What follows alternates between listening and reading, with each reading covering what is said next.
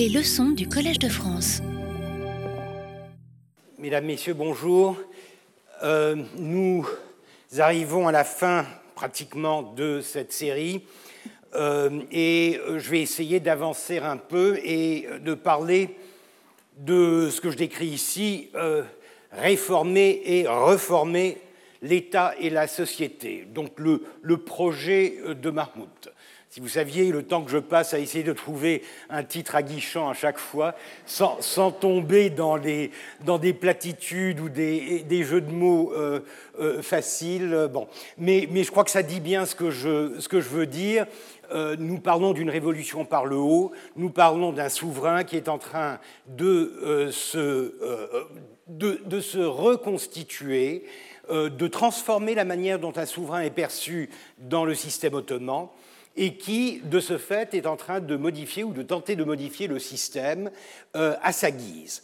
On a déjà assez parlé euh, du massacre des janissaires, l'élimination, la purge, si vous voulez, pour utiliser un terme euh, moderne, ça fait penser un peu à, l'Union soviétique, ça fait penser à d'autres contextes aussi, une purge, une véritable purge de euh, la société par le biais de euh, ce, corps d'élite, ou soi-disant d'élite, de l'armée la, ottomane.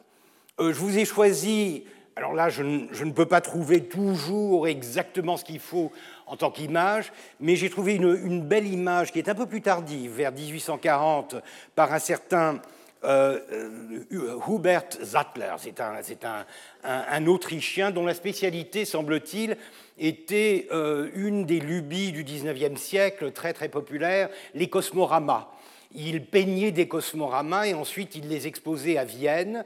Et euh, donc il voyageait énormément pour reproduire euh, des scènes euh, de sites célèbres et de villes célèbres. Et euh, voici une partie de son cosmorama de, Constantinople, d'Istanbul.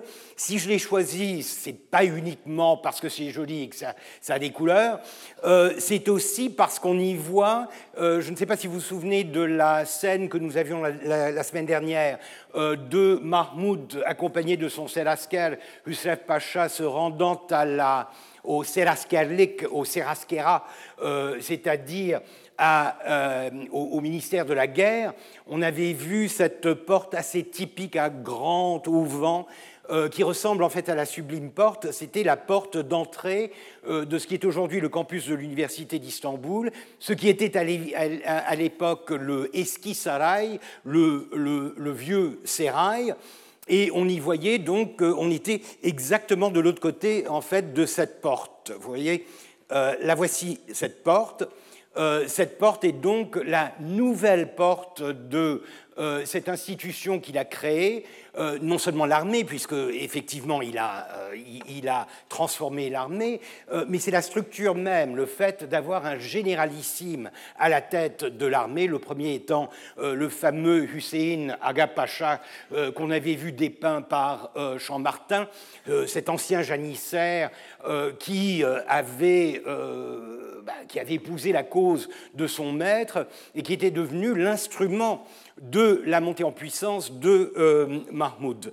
Donc, euh, pour ceux que la topographie d'Istanbul intéresse, euh, nous sommes au sommet de la tour de Bayazid, la tour qui existait avant, et c'était une tour plus ou moins consacrée aux janissaires, puisque c'était une, une, tour d'incendie, c'est-à-dire qu'on y montait le guet euh, pour les incendies qui étaient fréquents, on en a vu un exemple la, semaine dernière, euh, les janissaires ayant la charge euh, du, corps des pompiers, cette tour était identifiée avec le corps des janissaires. Elle a été abattue après 1826 et ensuite rebâtie et rebaptisée tour du Seraskerat, tour euh, de, euh, du, généralissime de, de, l'armée.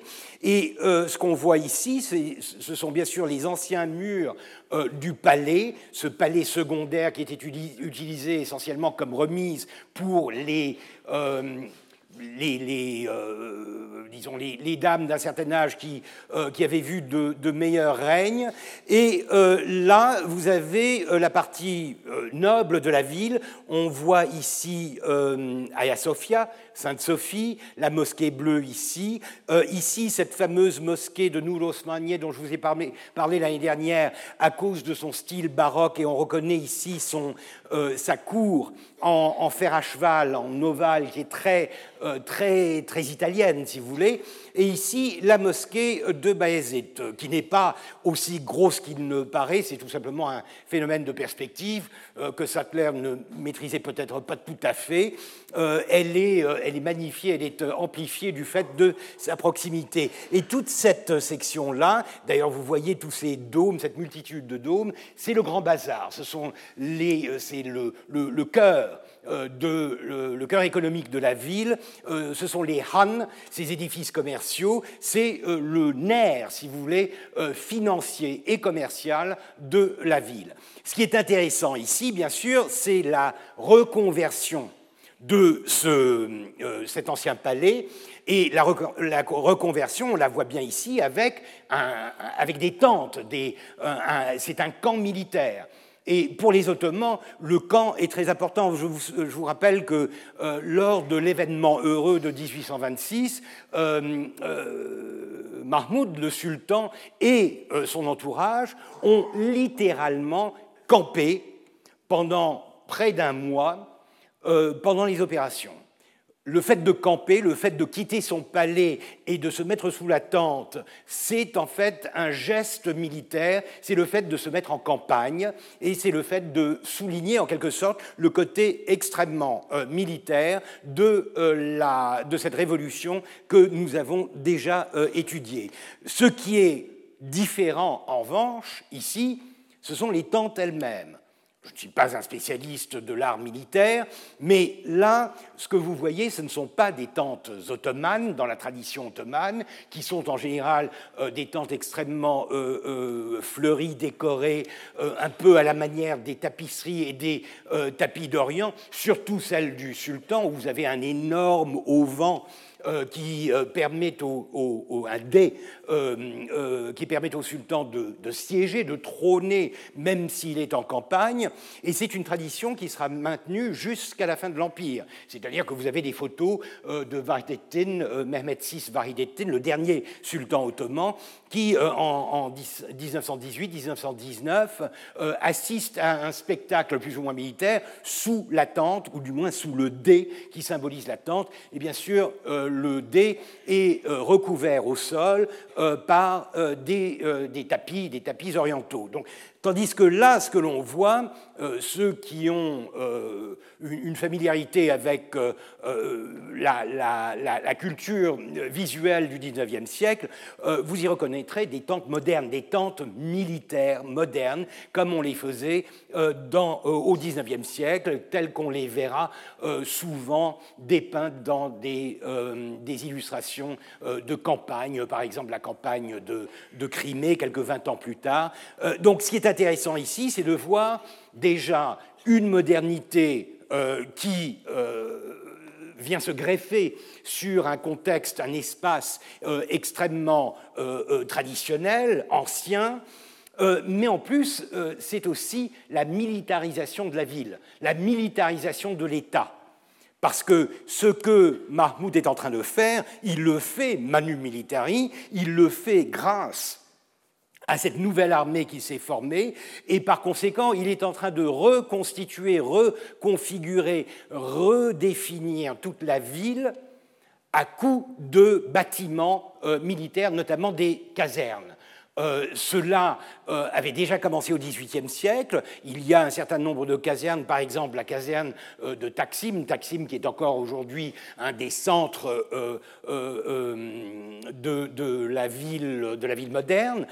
les premières casernes de Taksim ont été bâties au XVIIIe siècle. De même, cette énorme bâtisse qui se trouve de l'autre côté du Bosphore, du côté de Uskudar, entre Uskudar, et Kadıköy, la la caserne de Sélimier, elle tient son nom de Sélim, de Sélim troisième du nom, même si la bâtisse que l'on voit aujourd'hui et qui a apparemment la particularité d'être une des bâtisses militaires les plus grandes au monde, sûrement après le, Pentagone, mais enfin, c'est un, une caserne marmoudienne. C'est une caserne qui a été bâtie justement dans les années 1820 et 30 par euh, Mahmoud. Donc toute la ville est entourée mais aussi truffé à l'intérieur de casernes. Il n'y en a pas vraiment dans la, vieille ville, la, ville intramuros, euh, mais vous en avez beaucoup du côté de Galata de Pera, euh, sur les hauteurs, et vous en avez surtout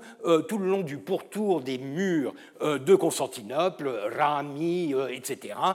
ce sont des bâtiments qui signifient en quelque sorte cette transformation de l'État en un État de plus en plus militaire. L'État s'arme l'État s'arme et euh, il le fait de manière systématique. Ça fait partie justement de la manière dont euh, euh, Mahmoud est en train de reconfigurer tout le, tout le système.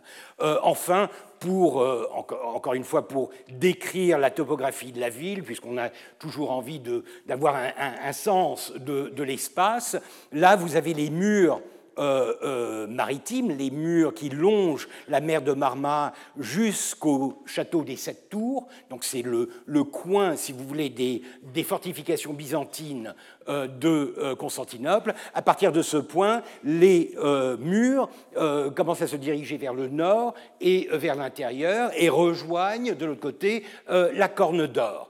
En face, vous avez euh, donc Uskudar qui est un peu plus à gauche, on ne la voit pas, c'est l'endroit le plus urbanisé, si vous voulez, mais dans un sens extrêmement euh, traditionnel du terme, euh, de, la ville, de Constantinople. là, vous avez ce qui est ce qu'on appelle Fanaraki ou Fenerbahce aujourd'hui, c'est-à-dire une petite langue de terre qui s'avance dans la mer de Marmara et au bout duquel se trouve un phare euh, d'où le nom Fanaraki ou Fenerbahce, euh, le jardin du euh, phare, le petit phare ou bien le jardin du, phare. Et là, ce que vous avez ici, ce sont les îles dites des princes, que les Ottomans appellent les îles rouges ou rousses, à cause de la couleur de la terre, Kızıl Adalar, même si aujourd'hui on les, appelle Prince Adaları, enfin, mais ce sont les Kızıl Adalar, ou alors tout simplement Adalar, les îles, puisque il n'y en a pas beaucoup. Euh, il n'y a que ça comme île. Il y, en a, quatre qui sont habitables. Les autres, ce sont plutôt des îlots.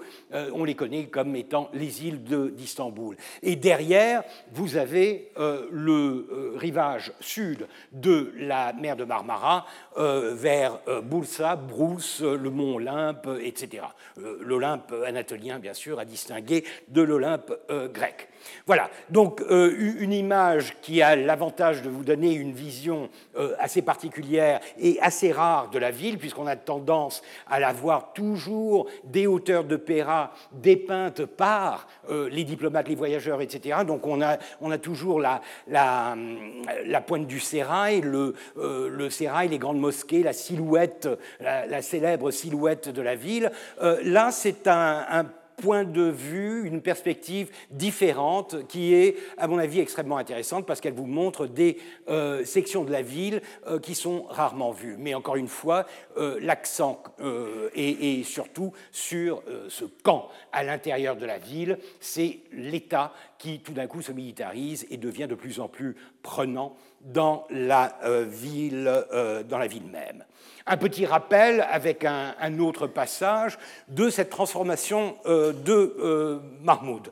Le grand seigneur a maintenant changé toutes ses habitudes, on l'a déjà vu euh, dans d'autres extraits. Il est toujours à cheval, une lance à la main, exerçant ses pages, s'exerçant lui-même et passant en revue les troupes de la nouvelle formation. Vous vous rappelez qu'il insistait pour se définir en tant que binbache, donc capitaine, et non colonel comme c'était traduit dans le texte, mais bon.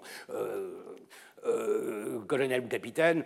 Euh, bon. Euh, et ce qui est intéressant, il ne veut pas être généralissime, il veut être un officier dont la mission est de former ses hommes. Donc il s'implique directement. C'est quelque chose de tout à fait nouveau. Encore une fois, je vous rappelle que le sultan ottoman, depuis le XVIe siècle, a en fait disparu de la circulation. C'est-à-dire qu'on ne le voit que très rarement et dans un contexte qui est extrêmement ritualisé. On le voit tous les vendredis lorsqu'il va à la prière, et c'est une procession où il est perdu parmi euh, ses pages et son entourage.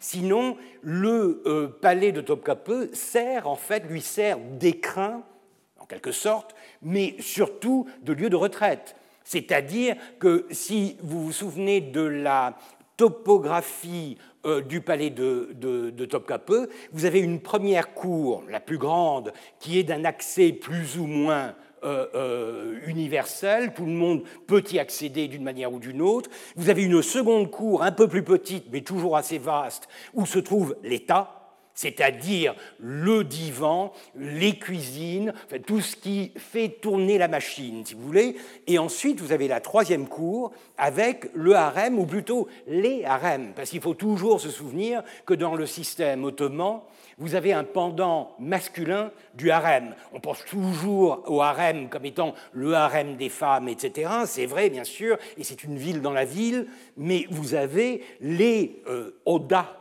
des pages, les odas, c'est-à-dire les casernes en fait des pages, et ces pages constituent euh, l'environnement privé, la maison privée euh, du sultan. Et lui-même est au milieu de ce, de ce petit monde, et c'est un monde qui est inaccessible inaccessible, sauf à de rares occasions, par exemple lorsqu'on a une audience du sultan, et encore, on ne va que jusqu'à la salle des audiences et on ne va pas au-delà.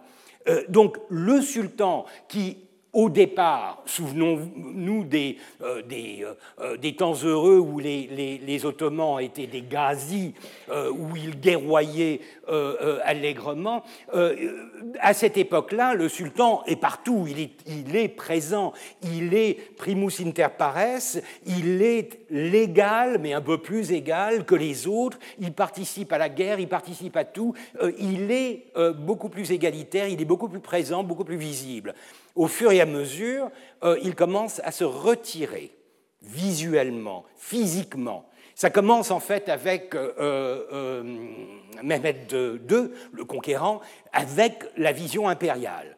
on commence à sublimer en quelque sorte l'identité du euh, sultan. Ça n'est plus un ghazi parmi les ghazis, c'est le sultan. Et par conséquent, on le voit moins, on, accède moins à, sa présence, et même s'il participe à des, campagnes, euh, ce qui le rend quand même visible jusqu'à un certain point, euh, c'est toujours dans, une ritualisation, dans une organisation qui le coupe de, de, l'univers du commun des, des mortels. Donc euh, et à partir de la fin du XVIe siècle, une fois que les campagnes sont aussi arrêtées, ou du moins que le sultan ne va plus en campagne, le sultan est complètement confiné à son palais et n'en sort euh, que pour la cérémonie d'investiture euh, et pour la prière du vendredi. Et bien sûr, les deux pieds devant à la fin d'un règne.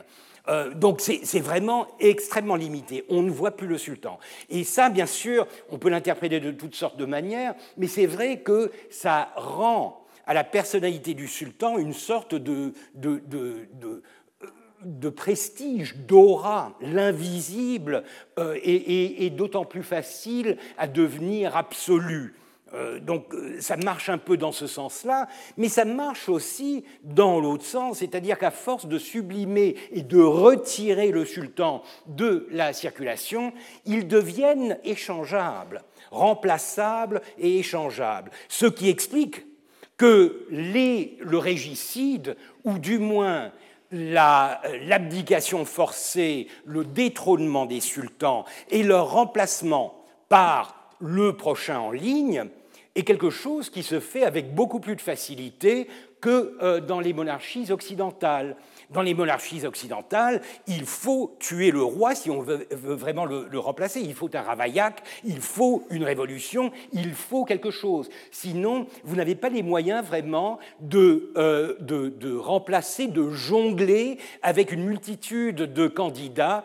Euh, or, le système ottoman, surtout à partir du XVIIe siècle, est fondé là-dessus. Donc, c'est un, équilibre assez, assez étrange entre une sublimation qui euh, augmente, amplifie la personnalité du sultan et quelque chose qui le, le rend en fait tout à fait invisible et par conséquent échangeable avec quelconque, euh, autre, euh, quelconque autre, prince de la dynastie. Donc c'est cela que Mahmoud, pour la première fois, va briser de manière magistrale. Non seulement il est visible, on le voit parader, etc., mais euh, il prend, il prend sur lui euh, ce rôle d'instructeur, de participant euh, de, euh, extrêmement actif dans la redéfinition de l'État. Donc il est toujours à cheval, une lance à la main, etc.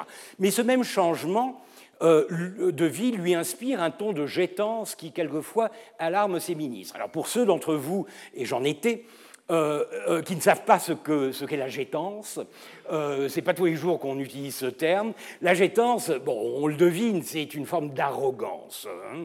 Euh, c'est un terme qui apparemment est oublié, euh, mais bon, grâce à Google, on trouve tout.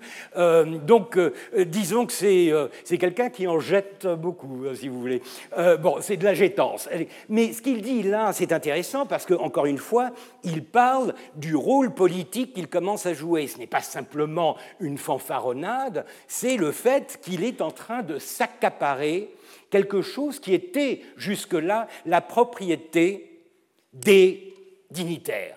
Parce que euh, c'est ce qui, ce qui euh, surprend toujours dans le système ottoman, le fait qu'on appelle ça le despotisme oriental, etc. Mais en fait, le sultan est extrêmement fragile, extrêmement limité dans sa capacité à régner vraiment. Il règne euh, mais euh, il ne peut pas vraiment diriger. Il est euh, souverain, mais, mais, il n'est pas forcément capable de gérer la situation puisqu'il doit s'en remettre à des institutions, il doit s'en remettre à des personnages, à des factions, et c'est comme ça que la politique ottomane marche de là à dire que c'est une politique euh, ou un système représentatif, non, bien sûr, on n'en est pas là, mais ça n'est pas un despotisme euh, qui pourrait se traduire par une forme d'autocratie euh, concentrée dans, un seul personnage. Or, ce que l'on voit en ce moment, c'est que Mahmoud est en train de se constituer en autocrate. Il est en train d'essayer de se construire en autocrate, ce qui, à l'avenir, va va euh, inspirer d'autres sultans, par exemple Abdulhamid à la fin euh, du siècle.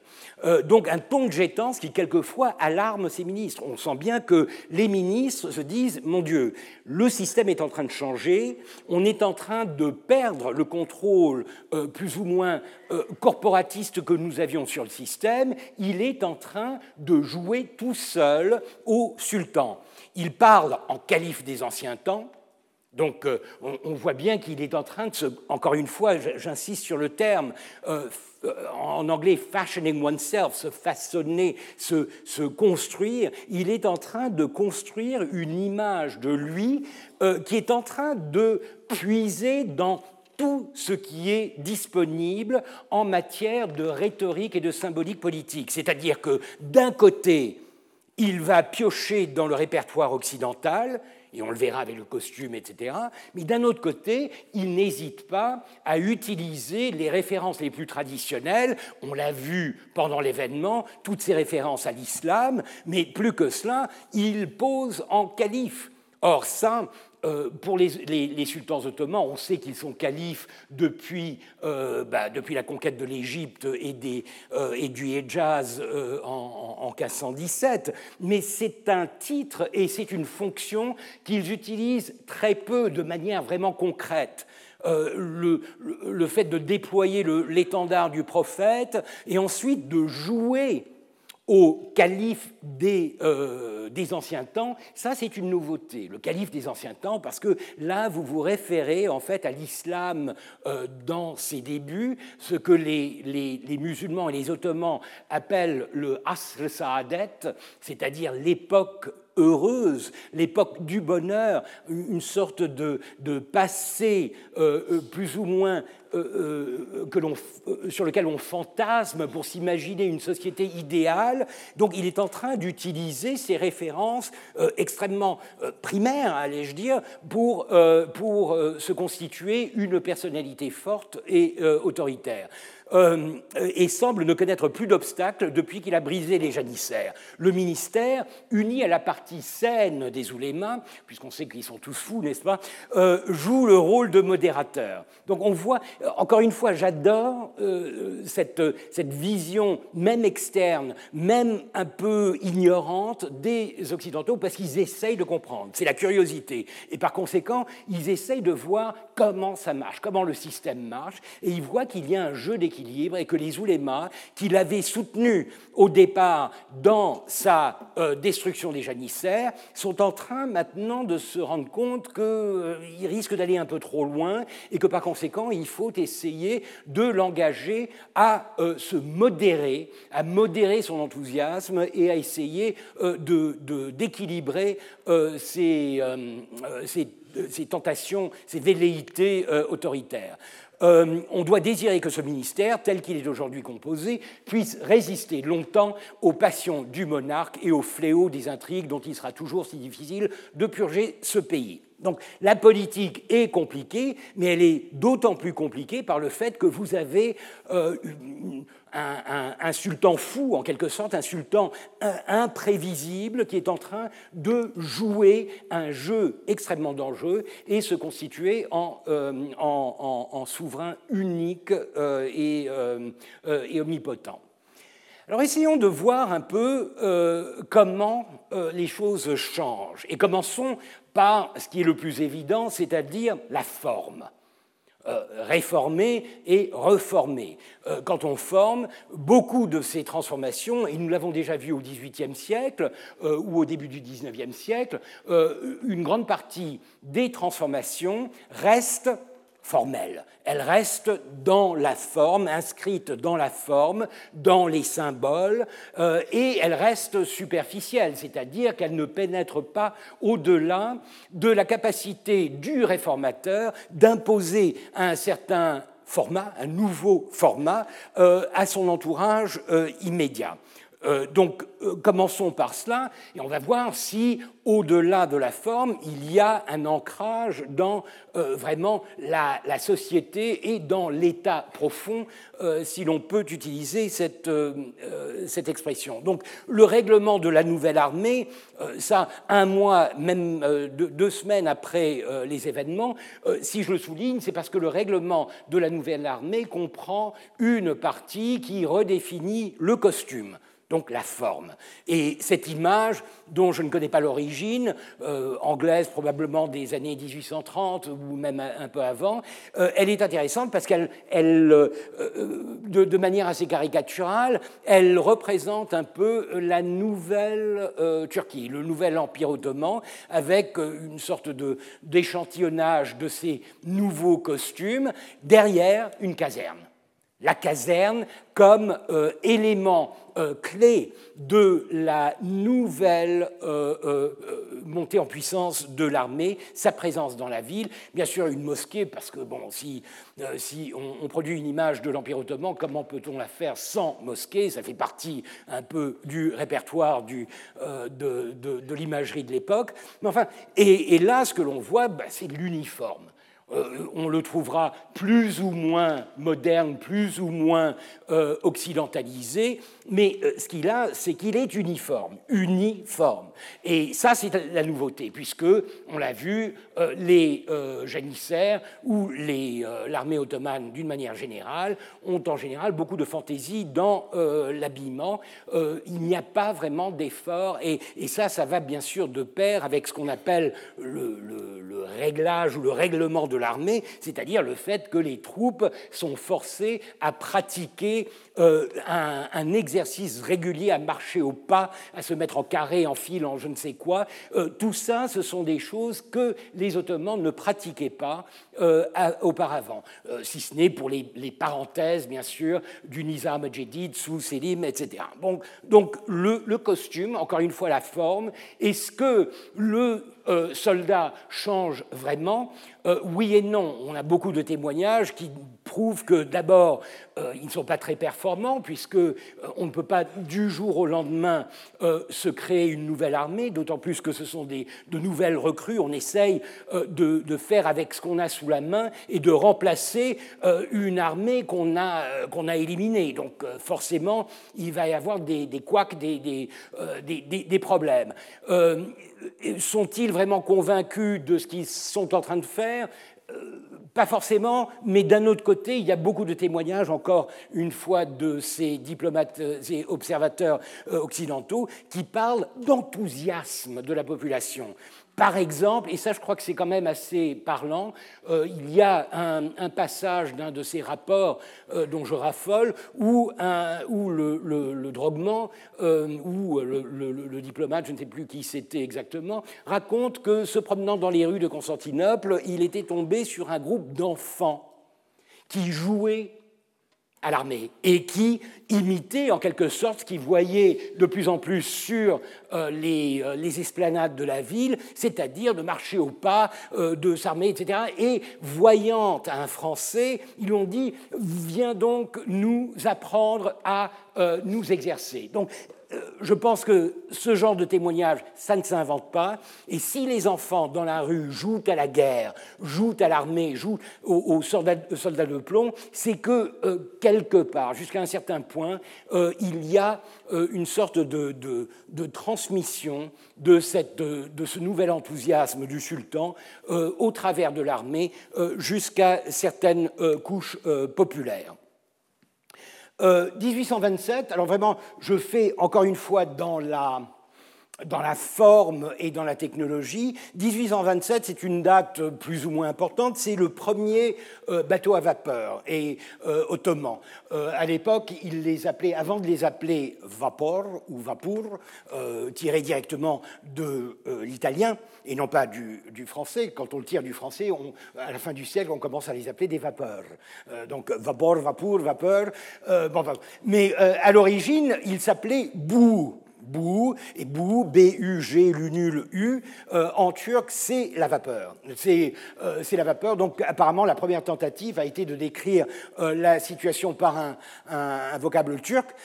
et le premier de ces bateaux, acquis en 1827, fut bien sûr consacré au sultan. Il fut nommé Surat, ce qui veut dire vitesse, célérité, donc euh, ça, va exactement dans, dans, l'air du temps.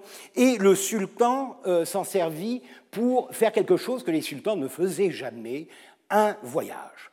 Un voyage, et pas n'importe où, et euh, surtout pas la porte à côté, puisqu'il est allé en Crète. Donc, premier voyage impérial. Encore une fois, je vous rappelle que le sultan, quand on parle de voyage pour un sultan, euh, on peut tout au, euh, plus parler d'un petit tour du côté de la mosquée euh, d'une ou une autre mosquée de la ville pour le vendredi.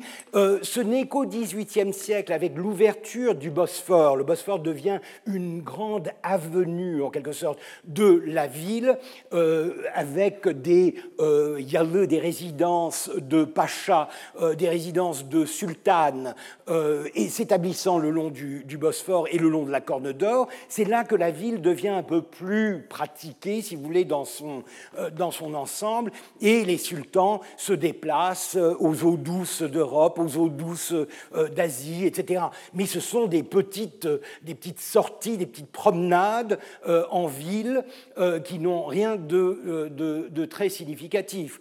Or là, pour la première fois, le sultan quitte la ville, il quitte Istanbul, et pas pour une campagne. Encore une fois, il ne sortait plus en campagne depuis euh, la fin du, XVIe siècle, donc c'est quelque chose de tout à fait nouveau. Le sultan qui s'en va en tournée, parce que, euh, encore une fois, c'est un colonel, n'est-ce pas? C'est un, un, capitaine. Donc euh, on voit bien que s'il a l'intention de prendre un bateau et d'aller voir la Crète, euh, pendant que la, guerre fait rage en Grèce, ce qui est euh, euh, quand même un risque, puisqu'il va devoir traverser toute la mer Égée, qui est infestée de corsaires et de, de, combattants grecs. il va jusqu'en Crète, et c'est une tournée d'inspection. C'est quelque chose de tout à fait nouveau. C'est le sultan qui commence à découvrir son empire. Non qu'il aille jusqu'au Hejaz, au Yémen, mais quand même, c'est un grand pas en avant. Mais ce qui est encore plus surprenant, c'est que ça se répète. C'est-à-dire qu'au cours de son euh, règne, il va accomplir, euh, je crois, cinq euh, voyages au total. Aucun ne sera aussi long que celui de Crète, mais quelques années plus tard, en 1830, il ira de Constantinople jusqu'à Rodosto, Rodosto où Rodosçuk en turc, aujourd'hui Tekirdağ, euh, une petite ville qui se trouve à environ 300 km, 250 km de, euh, de la capitale. Donc encore une fois, en passant par Ponte Piccolo et Ponte Maggiore, les Cekmece, les deux lagunes qui sont à proximité d'Istanbul. Donc encore un voyage d'inspection en 1830. Pardon. En 1831, un voyage beaucoup plus important qui le mène jusqu'à Gallipoli et euh, aux Dardanelles. Et de là, il traverse jusqu'à l'île de Tenedos, euh, l'île de Bosjada en turc. Euh, de là, il rebrousse chemin, il, il, rentre à Gallipoli, et de là, il va jusqu'à Andrinople, jusqu'à Edirne, euh, l'ancienne capitale de l'Empire avant, euh, avant, Constantinople, et de là, il rentre à, euh, à Istanbul. L'année suivante, il va à Izmit, Nicomédie, au fond du golfe du même nom, en passant par Gebnik, qui est une base militaire. Donc à chaque fois, il y a une inspection de soit une usine, une fabrique, comme on disait, ou alors un arsenal, quelque chose qui va dans le sens de cette modernisation. En 1835, euh, il répète, mais cette fois-ci par terre, euh, il va jusqu'à Izmit, et enfin, en 1937, deux ans avant de mourir, il fera un grand tour de la Roumélie. Et euh, ça, c'est quand même assez, assez, euh, assez important, puisqu'il va rester absent de la ville pendant des semaines entières. Euh, il s'embarque pour Varna, en Bulgarie. De Varna, il va à Silistrie, en passant par, par Ruse, par Rustchuk. Il repasse par Turnovo euh, pour enfin rejoindre de nouveau Istanbul. Et euh, les descriptions que nous avons, parce qu'il se fait accompagner de l'historiographe de l'Empire, euh, les descriptions que nous avons sont assez détaillées pour nous faire une idée de, ce que, de, de comment ça se passe. C'est-à-dire que là-bas aussi, il se comporte comme dans la capitale, c'est-à-dire qu'il se met en scène. Il se donne à voir, il effectue des inspections, des tournées euh, des casernes, des, euh, établissements militaires, euh, il parade, etc. Donc, et il s'adresse au peuple. Alors ça, c'est du jamais vu, ou plutôt du jamais entendu, puisque le sultan, et ça on en avait vu un exemple la dernière fois, le sultan se tait. Le sultan, ce qui fait la majesté du sultan, c'est non seulement qu'il est complètement retiré de la vie, mais c'est qu'en plus, il ne parle pas. C'est ce qui lui donne un air de grandeur, une sorte de, flegme, etc. Il ne parle pas, c'est s'abaisser. Or, on l'a vu euh, euh, la, dernière fois, euh, pointer du doigt un Bektashi dans le coin, barbu hirsute avec un, avec un turban vert, en disant attrapez-le.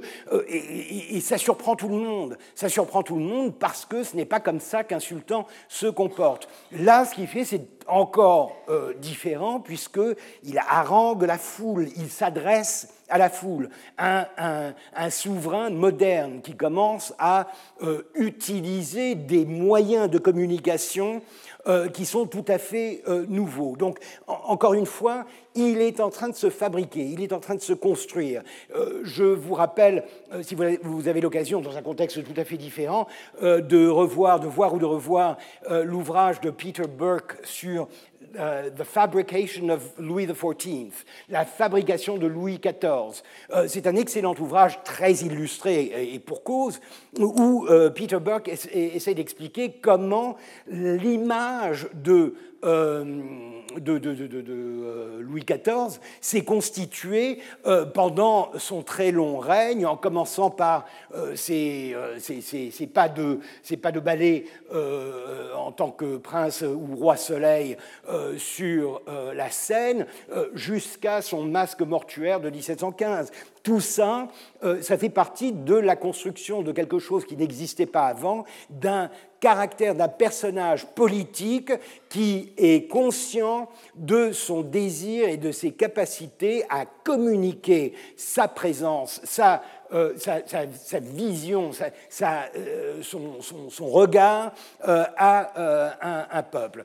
évidemment, on en verra des exemples avec Mahmoud II, vu la différence entre la culture visuelle en Occident et celle des Ottomans, ça ne prend pas les proportions euh, de Louis XIV. Notamment, euh, il faudra vraiment attendre la République pour, euh, pour voir les premières statues émerger dans l'Empire ottoman. C'est surprenant, il se modernise énormément, mais contrairement aux Égyptiens qui, dès les années 1850-60, vont pratiquer l'art de la statue et vont par conséquent ériger des statues euh, de Khedive, etc., les Ottomans ne vont pas le faire. Il n'y a qu'une exception, une petite statue équestre de Abdulaziz avec une histoire assez drôle derrière. Mais enfin, ça, on en, parlera dans, trois ans lorsqu'on parlera des années 1860. Euh, J'exagère, enfin, euh, à peine. Mais euh, donc, c'est une construction orientale, c'est une construction avec les moyens du bord, mais c'est une construction qui reste quand même extrêmement radicale, extrêmement différente de la rhétorique, de la symbolique que les Ottomans euh, possèdent jusque-là. Alors, la réforme de l'uniforme et du costume, et là je distingue de ce que nous avions vu au début, ce n'est pas simplement l'armée, c'est toute l'administration, toute l'armée, euh, pas seulement la euh, le Mansoure, mais toute l'armée, toute la bureaucratie euh, à qui l'on impose le nouveau costume. En fait, il a même commencé par l'imposer aux oulémas. C'est-à-dire qu'il a imposé euh, aux, membres du clergé, entre guillemets, euh, d'abandonner euh, le, turban, d'abandonner le cafetan, d'abandonner tout ce que l'on associe avec la, physionomie orientale, si vous voulez, des, docteurs de la, loi. et il leur, a imposé la, redingote étriquée, le, le pantalon, etc. Apparemment, ça n'a pas duré très longtemps, euh, il y était allé euh, un, peu trop fort, disons. Mais pour le reste, euh, on leur impose. Alors cette image qui est assez touchante parce que c'est un album ottoman, alors quand on dit le règne du sultan Abdul Mahmoud, on, voit bien que c'est un, admirateur d'Abdul Hamid qui est en train de, de rétroprojeter l'Abdul de son propre maître sur un de ses prédécesseurs. Mais en gros, c'est ça, c'est le pantalon euh, c'est euh, la, redingote qu'on va finir par appeler euh, la stambouline, une sorte de redingote un peu étriquée. ce sont bien sûr ces, ces, rajouts, la ceinture, les épaulettes, etc. Et c'est bien sûr le fez. Le fez qui changera de forme, mais qui en gros euh, restera plus ou moins le même. Le fez qui est euh, un bonnet euh, de, feutre dont la spécialité est entre, les mains des, Tunisiens. L'importation des fez se fait essentiellement de Tunisie. C'est en Tunisie que les, au XVIIIe siècle, parce que beaucoup de gens portent le fez ou la calotte ou le bonnet, notamment les Grecs. Euh, les Ottomans parfois la portent avec un turban autour. Euh, mais après 1829, ça devient en quelque sorte le couvre-chef national, celui qui est imposé. et bien sûr, le, le, sultan va devoir faire établir une Feshane, c'est-à-dire une maison de Fès, en fait le nom d'une usine dont la spécialité sera la fabrication des Fès à l'intention de ce nouveau marché, celui de toute la petite bureaucratie, de toute l'armée de l'Empire qui se met à, euh, porter euh, ces, nouveautés. Alors, euh, Mahmoud lui-même joue énormément avec euh, cette vision extrêmement formelle de la modernité à travers le costume. Il euh, décrète, il, euh, en plus il, il joint à ce décret qui transforme l'habit les, habitudes vestimentaires euh, de la bureaucratie et de l'armée, euh, il y adjoint des conseils euh, vers le fait d'éviter le luxe, par exemple. C'est-à-dire qu'il voit dans le nouvel uniforme, dans le nouveau costume, une sorte d'économie euh, puisque le costume traditionnel ottoman est un costume où l'on peut faire des folies en utilisant des euh, tissus extrêmement euh, précieux, notamment des importations des Indes, des châles des Indes, etc., qui tout d'un coup font flamber les, prix. il faut se rendre compte que dans une société qui est encore pré-industrielle, il n'y a pas grand-chose dans lesquelles on puisse investir en matière de luxe. C'est-à-dire que les signes extérieurs de richesse, ils sont limités. Ils sont limités notamment à tout ce qui est bijoux, pierreries, etc. Alors on incruste tout euh, de pierreries pour, euh, pour faire riche, les selles des chevaux, euh, les pommeaux des, des sabres, etc. Et puis surtout, on investit et on thésaurise en fait les euh, les, euh, les, tissus, les, tissus euh, extrêmement précieux, les brocards, les, velours, les châles, les cachemires.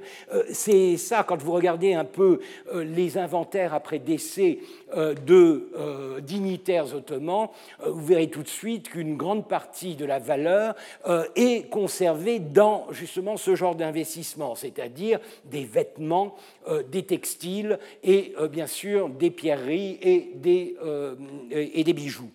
Euh, euh, et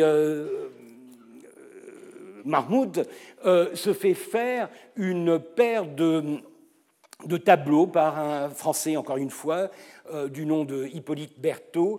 et c'est très amusant parce que c'est vraiment une paire de tableaux à programme, c'est-à-dire que c'est un, un, exemple typique du before-after, du avant-après, puisqu'il se, il se fait représenter avec sa suite dans le costume traditionnel et ensuite dans le costume moderne. Alors bien sûr, la richesse du costume vous fait euh, immédiatement voir que euh, la sobriété n'est pas forcément de mise. on peut bien sûr utiliser des textiles et des objets extrêmement précieux pour avoir un costume moderne, mais quoi qu'il en soit, le fait qu'il ait commandé ces deux tableaux, malheureusement on n'a pas de date exacte pour euh, pour, euh, pour, cette commande, euh, mais ça prouve bien à quel point il est vraiment obsédé, il est vraiment accroché à l'image, au désir de symboliser et de pérenniser en quelque sorte la manière dont il est en train de transformer cette société, à commencer bien sûr par lui-même. Donc, encore une fois, une révolution par le haut. Et, c'est là qu'on voit des textes assez amusants, et encore une fois, ce sont les étrangers euh, qui euh, vous offrent ce qu'il y a de plus intéressant euh, quand il s'agit de euh, de, critiquer ou d'examiner avec un œil critique les transformations euh, de l'époque, puisque, encore une fois, nous n'avons pas de petits pamphlets euh, ottomans circulant, défendant l'ancien costume contre le nouveau, etc. La, la, voix de l'opposition, la voix du petit peuple, la voix de ceux qui ne font pas partie de cette modernité, malheureusement, on ne l'entend que trop rarement. Mais en revanche, vous avez un type extraordinaire, ce euh, Dobignosc, un ancien grognard, donc déjà, euh, c'est euh, un, militaire donc, qui a fait toutes les campagnes napoléoniennes qui, en 1836, si je ne me trompe, est recruté par les Ottomans pour participer justement à l'entraînement et à la transformation des, troupes. C'est un, ouvrage en deux volumes où il parle justement de la Turquie nouvelle et il parle donc des, réformes de, de, Mahmoud. Ce qui est amusant chez Dobignos, c'est qu'il est, il est un peu, euh, disons, euh, un peu fou, quoi. Il est, euh, c'est un, c'est un type qui, c'est un original, si vous voulez, et il y a beaucoup de réformes qu'il trouve extrêmement nuisibles au, au, futur et au sort de, l'empire. Et le, chapitre, il est très court. Le chapitre que je préfère dans son ouvrage, c'est celui qu'il consacre, le chapitre 10, aux grandes moustaches.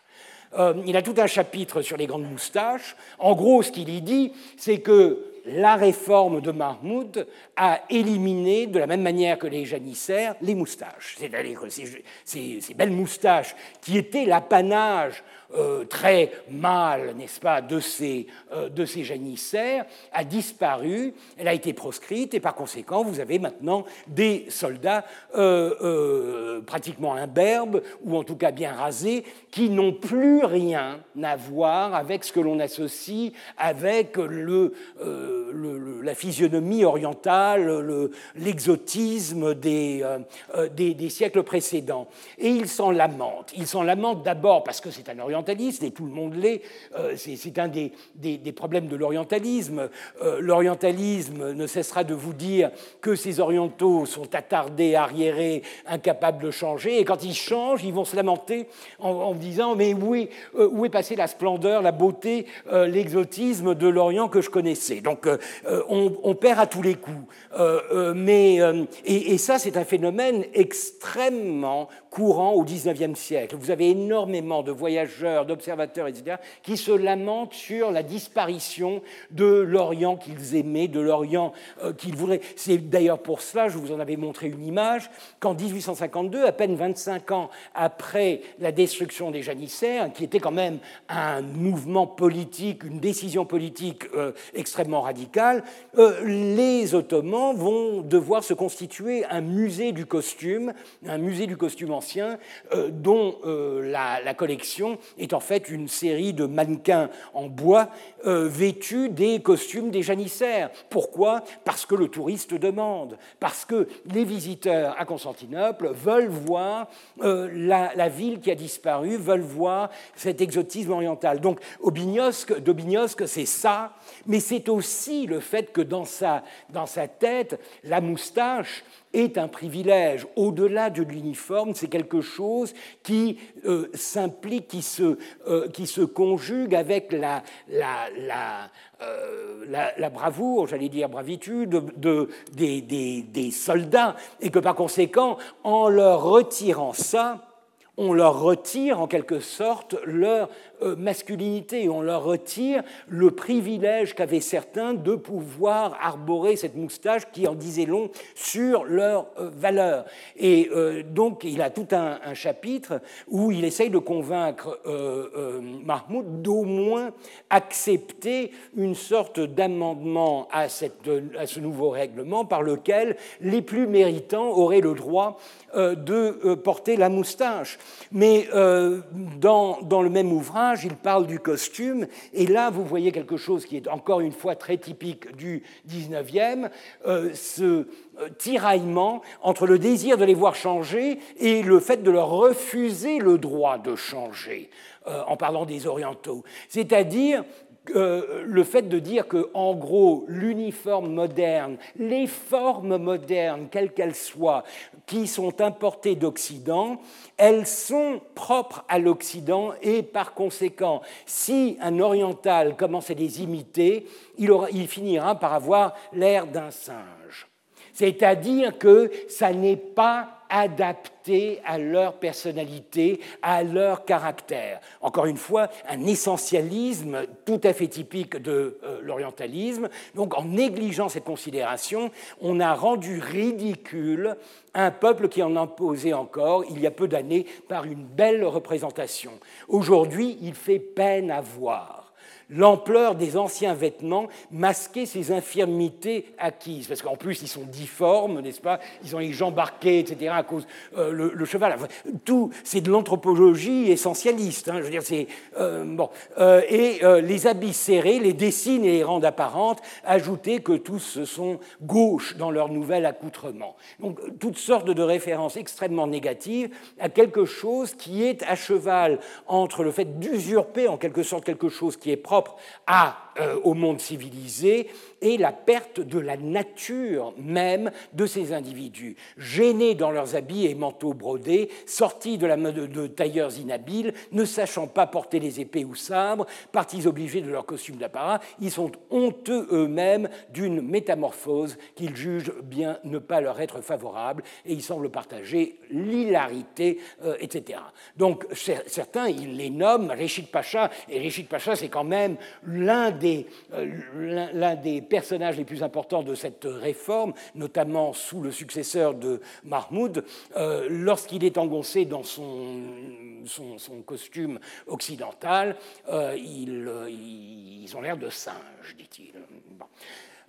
donc, mais ce qui est intéressant, c'est de voir que c'est une opinion qui est partagée aussi par, certains membres de la de la, de la classe dirigeante.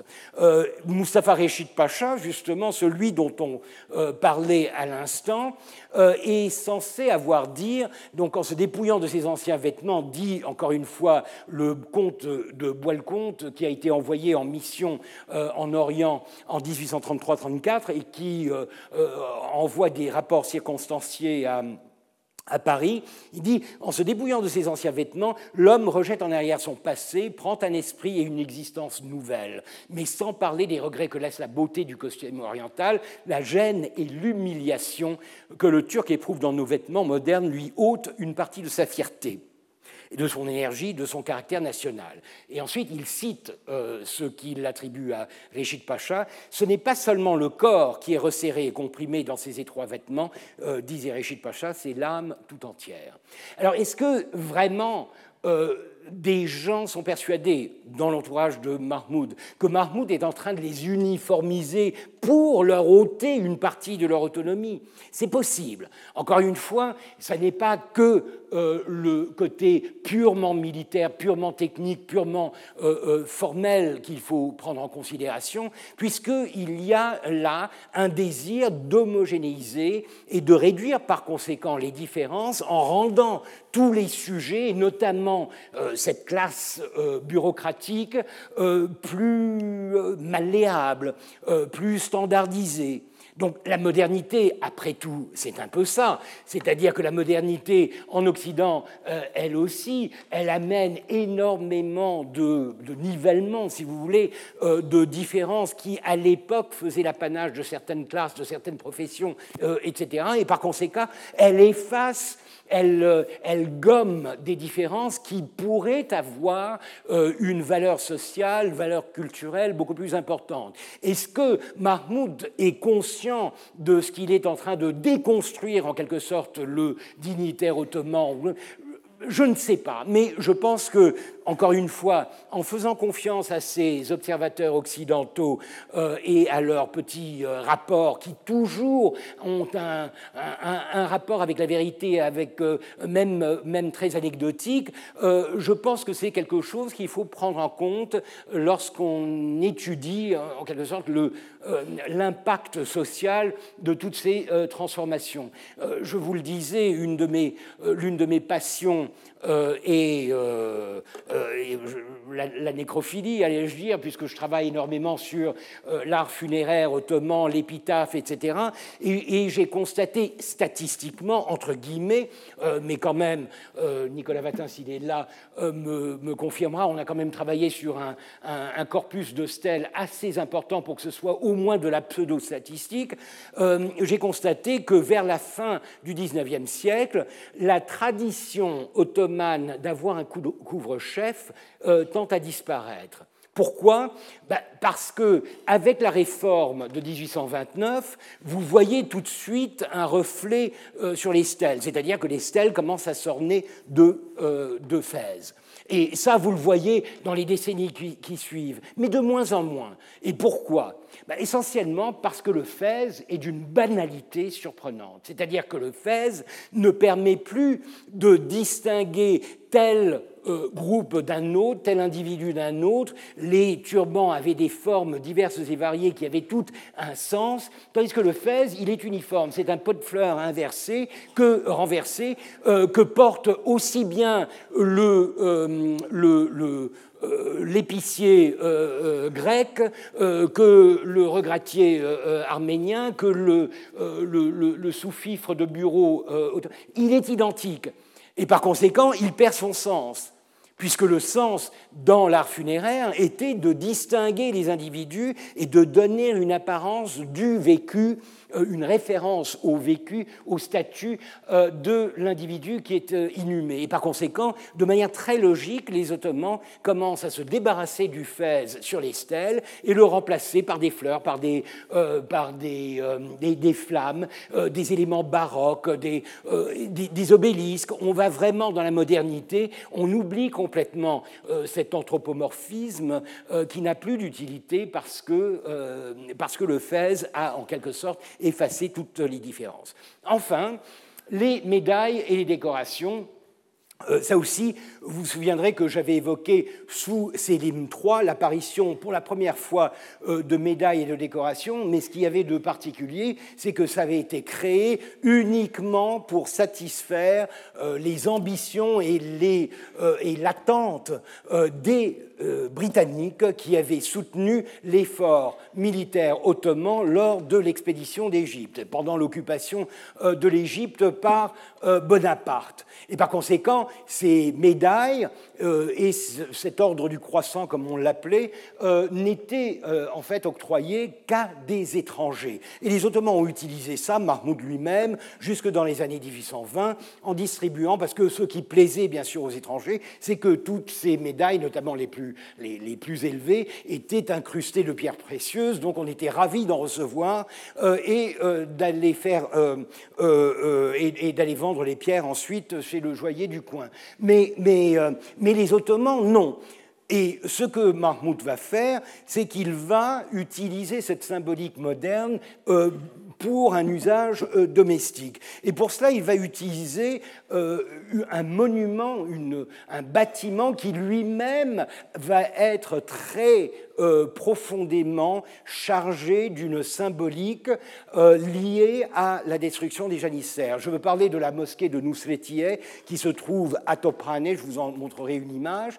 Et on voit bien dans le rapport d'ambassade du 22 juin que cette mosquée qui avait été construite récemment et qui avait été appelée Adliye, c'est-à-dire juste, la juste, parce que Mahmoud, son sobriquet est de Adli, donc c'était une référence à lui, c'était une manière de dire, euh, bah, d'appeler la mosquée euh, euh, de, son nom. il va la renommer Fethi Sultan Mahmoud. on n'a jamais vu ça dans les sources ottomane, mais ça ne m'étonne pas puisque fétiche, c'est-à-dire la conquête, la conquête religieuse, est quelque chose qui va tout à fait dans le sens de cette rhétorique extrêmement islamiste de la djihad, etc., à l'encontre des euh, janissaires. Petit détail, on voit comment les rapports d'ambassade finissent dans la presse. Dans la presse, euh, le journal des débats euh, politiques et littéraires, c'est intéressant de voir que là, vous avez une, euh, ce qui veut dire que le Quai d'Orsay est en train de nourrir la presse à travers ces rapports diplomatiques qu'il reçoit. Alors voici cette mosquée. Et cette mosquée va être consacrée doublement avec la création de la première médaille ottomane à l'intention des Ottomans, la, euh, la, médaille dite de la Jami Nusret, c'est-à-dire de la euh, euh, Jami Nusret, c'est-à-dire la, la, mosquée de la victoire. Donc une référence, encore une fois, à ce combat, à cette campagne menée contre les, les janissaires. Vous y voyez là le Toura de euh, la Toura du sultan avec euh, son sobriquet Adli inscrit euh, là, et là Nishan Iftihar, l'ordre du mérite, l'ordre de la gloire. Donc c'est vraiment quelque chose qui va dans le sens des médailles militaires que l'on connaît en Europe à cette époque-là, qui débutent vraiment en Europe aussi. Au XVIIIe à peine, on a déjà les ordres, mais les médailles c'est beaucoup plus rare. Donc le XIXe siècle est un, un siècle très militarisé où ce genre de symbole euh, sont importants. Et, euh, et euh, elle a euh, apparemment un tel succès qu'on la trouve assez facilement euh, sur le marché, mais euh, surtout j'ai trouvé une pierre tombale, encore une fois ma nécrophilie me fait découvrir, et ça voilà ce que, ce que j'appelle l'anthropomorphisme un peu distordu des, Ottomans, le fait que la stèle, pour accueillir un texte de plus en plus important, commence à prendre des formes un peu rondelettes. Donc là, c'est presque, c'est ce qu'avec Nicolas on appelait la contrebasse, je crois. Euh, euh, et, au sommet, vous avez euh, un coup, et sur le coup, vous devriez avoir le couvre-chef. Malheureusement, il a été cassé. Mais ce qui est intéressant dans ce cas, c'est que le détail, là, vous montre quelque chose qui est encore anthropomorphique, c'est-à-dire qu'on a reproduit en pendant au cou de l'individu la euh, la médaille qu'il avait apparemment reçue, euh, ce qui est vraiment un tournant décisif dans l'usage, dans l'utilisation de ces symboles par les Ottomans, puisque maintenant ce sont des Ottomans, euh, pur sang si vous voulez, qui commencent à recevoir et à apprécier ces symboles. Encore une fois, une sorte de militarisation, de standardisation et de contrôle par le haut des classes dirigeantes. Et plus encore, euh, pour vraiment euh, signifier euh, son plaisir et son appréciation de quelqu'un, le sultan donnera quelque chose qui est appelé le portrait impérial ou le tasvir humayun. tasvir, c'est l'image, c'est la reproduction, c'est le, le, portrait. humayun, c'est impérial. Et il s'agit en fait d'un petit, d'un petit bijou encore une fois, la tradition ottomane, on, entoure ça de pierreries, de brillants, de, euh, diamants, etc.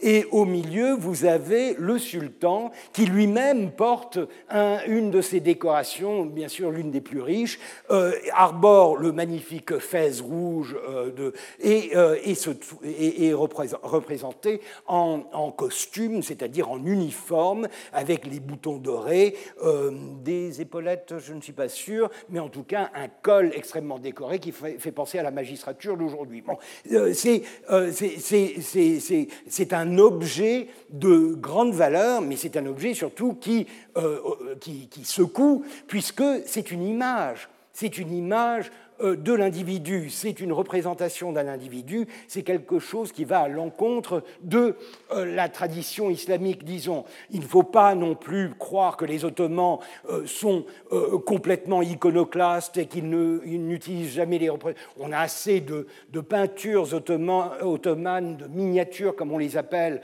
pour prouver le contraire, mais c'est vrai qu'ils ils en usent avec parcimonie. Ce n'est pas comme en Iran, par exemple, où euh, les Qajars déjà, mais avant eux, les euh, Safavides ont une tradition euh, de l'image qui est très forte avec des panneaux, des fresques, des tableaux, et, ce jusqu'à l'usage qu'ils feront de la photographie, qui sera toujours beaucoup plus sophistiquée que celle des Ottomans. Donc les Ottomans n'utilisent pas en public l'image. Les références, les, les, albums de miniatures sont en général pour une consultation privée au palais, entre amis, etc. Euh, donc on ne snobe pas l'image, mais on n'en fait pas étalage. Et tandis que là, il s'agit de quelque chose que l'on offre à des, euh, des dignitaires. Alors là, vous en voyez un, Saad Grefat Pacha, avec au cou euh, une version de l'ordre de la, gloire ou je ne sais quoi, et là, en médaillon, euh, une version ovale euh, du Tasvir Humayun, du portrait impérial. C'est vraiment le nec plus ultra, quelque chose que l'on donne aux têtes couronnées d'Europe et aux euh, plus méritants des dignitaires de, de l'Empire. Et c'est donc une représentation du sultan, et ça dès 1832. Et vous trouverez beaucoup d'images, y compris celles de euh, du fameux Mustafa Reshid Pacha, que l'on voit là, n'est-ce pas, dans son costume étriqué qui est censé le faire ressembler à un singe, un singe de Noël en tout cas, euh, si l'on en juge par les décorations, puisqu'il y en a un peu partout, euh, et vous reconnaîtrez probablement ici la plaque de la, de la Grand Croix de la Légion d'honneur. donc il commence à pratiquer aussi l'échange des décorations, ce qui est un premier pas vers une diplomatie extrêmement participante, extrêmement active, extrêmement présente euh, dans les rituels euh, euh, internationaux. Cet individu, malheureusement, je ne sais pas qui c'est, mais en tout cas, vous voyez dans les deux cas que le euh, le costume est un costume extrêmement riche, euh, un costume sobre dans sa conception, c'est-à-dire que c'est un uniforme euh, militaire, mais que l'on arrive à enrichir par l'apport de toutes sortes de, d'épaulettes en or, de décorations, de broderies, de Brandenburg, de tout ce qu'on veut qui signifie le statut. Donc, encore une fois, s'il a évoqué la, sobriété comme un des objectifs de, cette réforme, il est clair, comme c'est toujours le cas, que ce qui part d'une idée de sobriété finit par trouver sa propre rhétorique de la distinction et de la hiérarchie euh, pour euh, euh, s'adapter à des besoins qui sont profondément ancrés dans la, dans la société. Mais ce petit portrait, donc en 32, le petit portrait portable, et là on sent bien qu'il a euh, vraiment voulu provoquer, puisque le premier à recevoir le portrait euh, impérial euh, a été le cheikh l'Islam, c'est-à-dire la tête du clergé. Donc c'était vraiment le fouet dans l'œil, si vous voulez, du parti musulman, du parti islamique conservateur, en obligeant ce digne représentant de l'islam dans l'État euh, euh, ottoman a accepté et a arboré le portrait euh, du sultan, cette espèce de camé qui, devait lui pendre au cou. Mais au-delà de cela, ce que Mahmoud va faire de vraiment révolutionnaire, et là, ça va au-delà du de cette, euh, euh, ce compromis entre le public et le privé que sont euh, les décorations, il va faire accrocher son portrait en majesté dans des édifices publics, notamment dans des casernes et à la Sublime Porte. C'est-à-dire, c'est un peu la tradition très monarchique occidentale d'avoir un portrait du souverain dans les lieux euh, qui revendique une appartenance euh, à euh, l'État. Célimier, la, la grande caserne, l'énorme caserne sur la rive asiatique, ensuite la caserne de Taksim et enfin la sublime porte, c'est-à-dire les bureaux du grand vizirat vont se voir dans, dans les semaines qui suivent donc la fin du mois de juillet 36, vont se voir décorés du portrait impérial. Alors quel est-il ce portrait? Euh, Le voici. Euh, c'est le seul qu'on connaisse parce que la plupart de ces portraits, après la mort de Mahmoud, euh, vont être décrochés et retirés du regard du public, puisqu'ils sont très mal reçus. C'est une des raisons, parmi tant d'autres, que euh, Mahmoud sera appelé par le petit peuple, et ça on le sait, Gyavur Paradishah, le sultan Gyaour, le sultan infidèle le sultan chrétien, en quelque sorte, celui qui a bravé tous les interdits de l'islam, qui a provoqué tous les interdits de l'islam et qui est allé jusqu'à se faire euh, représenter euh, pour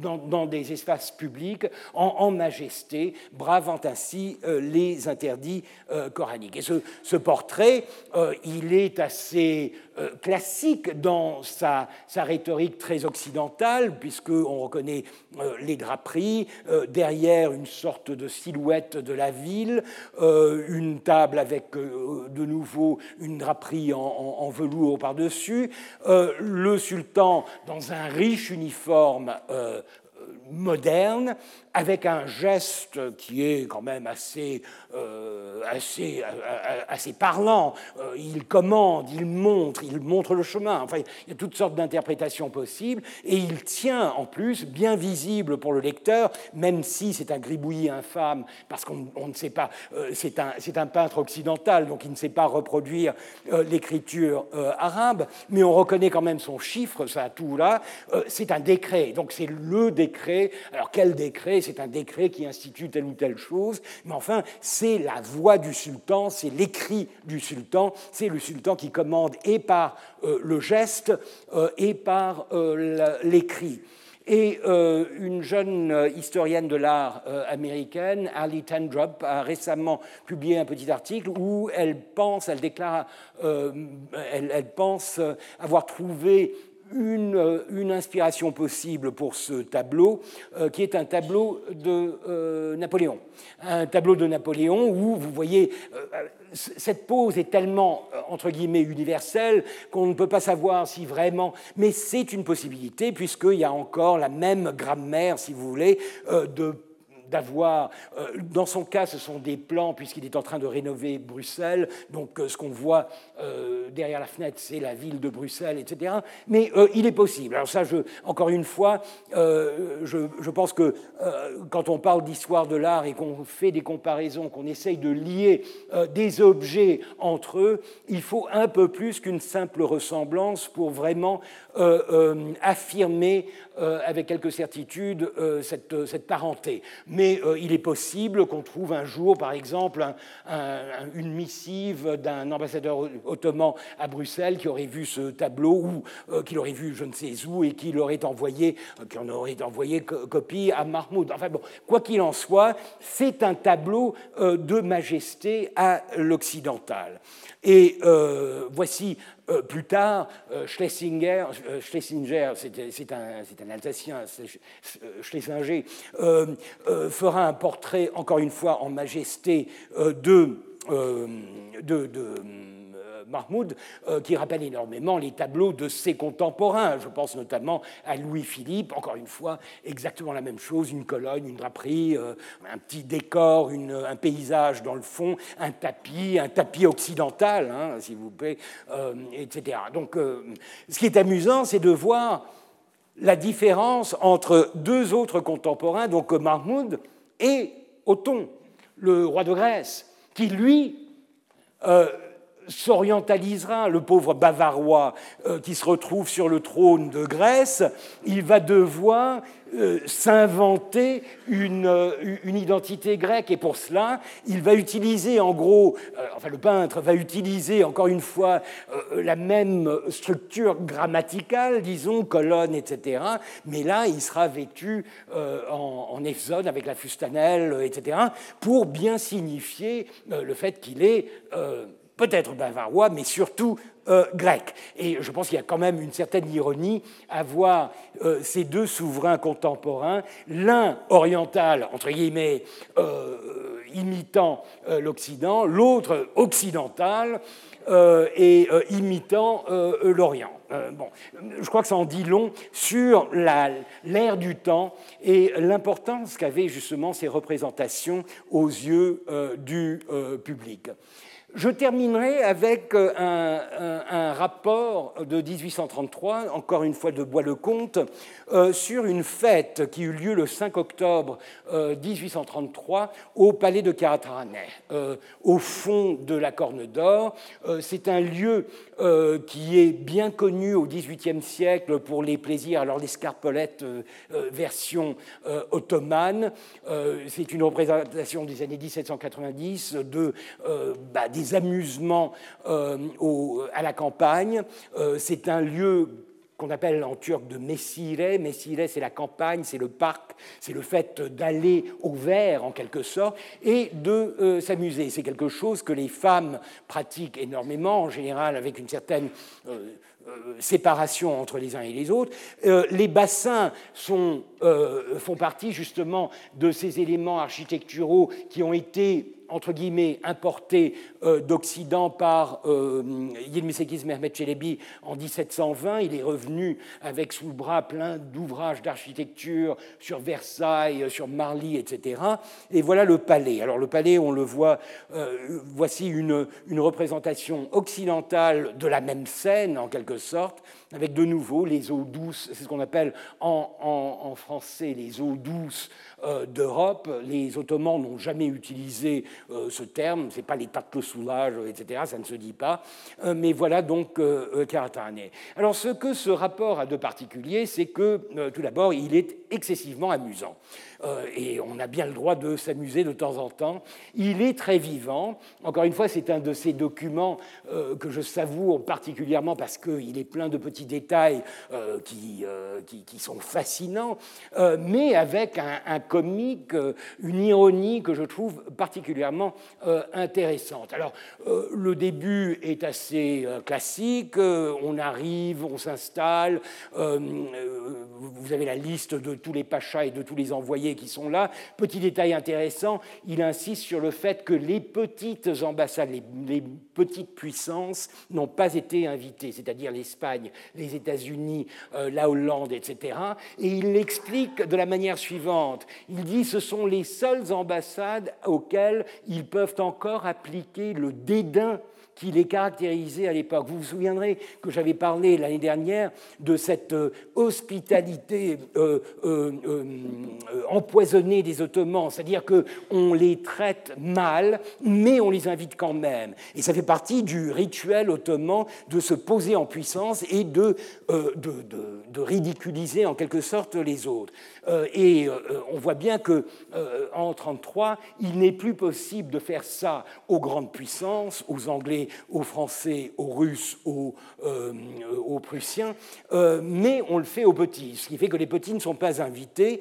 Et ensuite, vous avez euh, le, le, plan de, de, réception. Et là aussi, je vous rappelle cette image que j'avais utilisée l'année dernière, où l'on voyait la réception d'un ambassadeur. Vous vous souviendrez peut-être que j'avais insisté sur le fait que le, les, bancs, les, les, escabeaux en face de ces deux euh, ottomans turbanés étaient vides parce que c'était des kazaskèges euh, faisant partie de l'ouléma et qui ne voulaient pas être souillés par la vue euh, d'infidèles en face d'eux.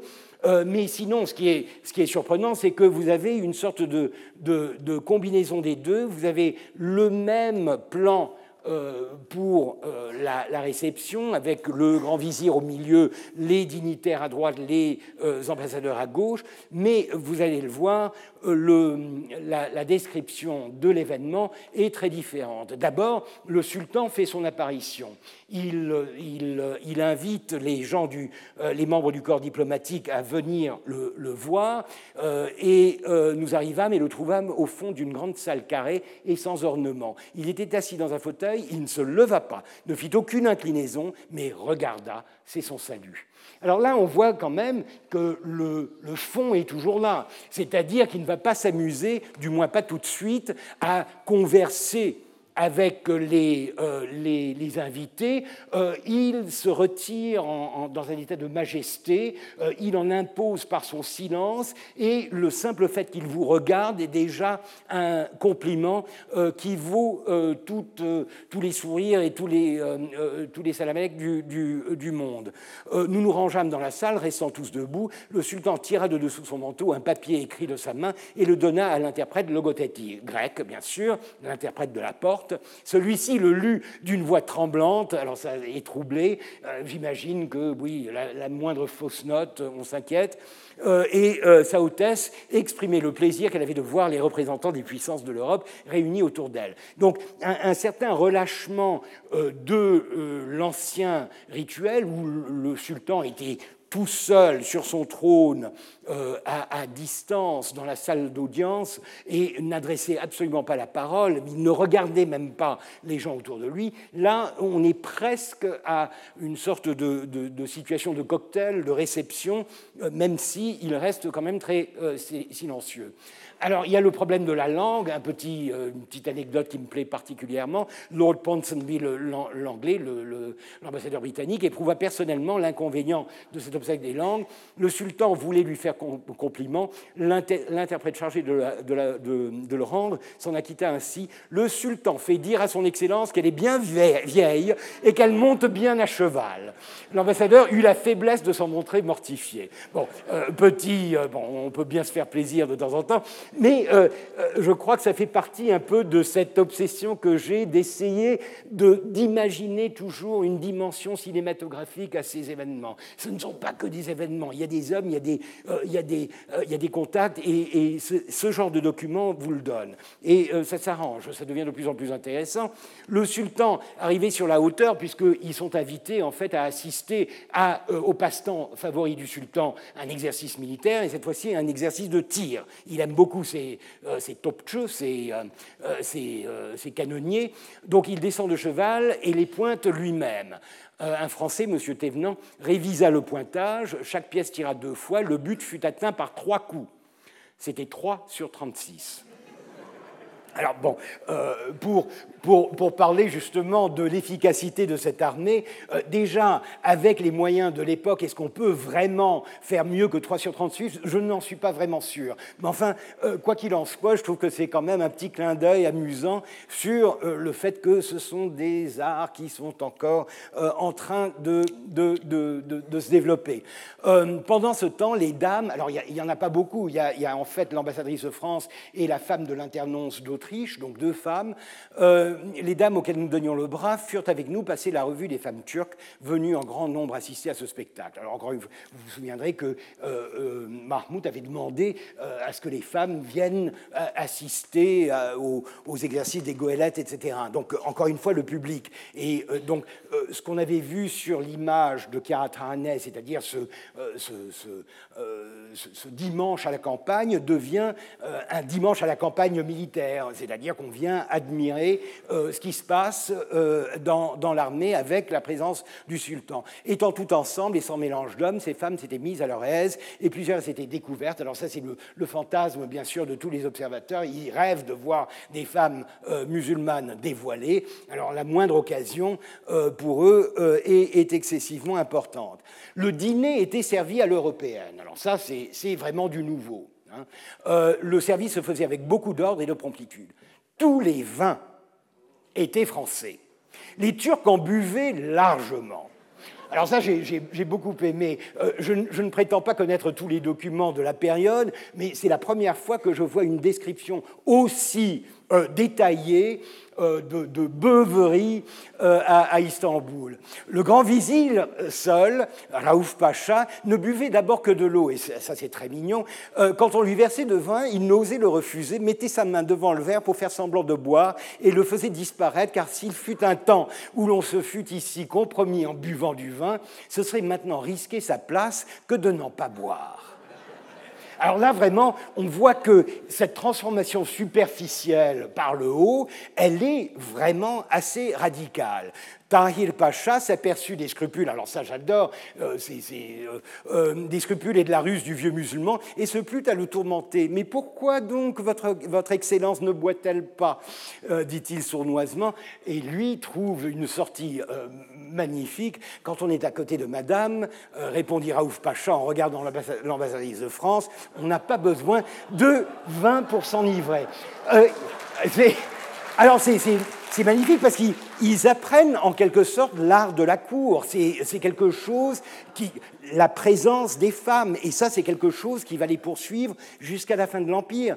À la fin de l'Empire, vous avez des dîners officiels où les Ottomans, les dignitaires ottomans, le grand vizir, etc., ne sont pas accompagnés, puisque leurs femmes ne peuvent, ne peuvent pas euh, participer à un dîner public. Mais en revanche, les ambassadrices y sont.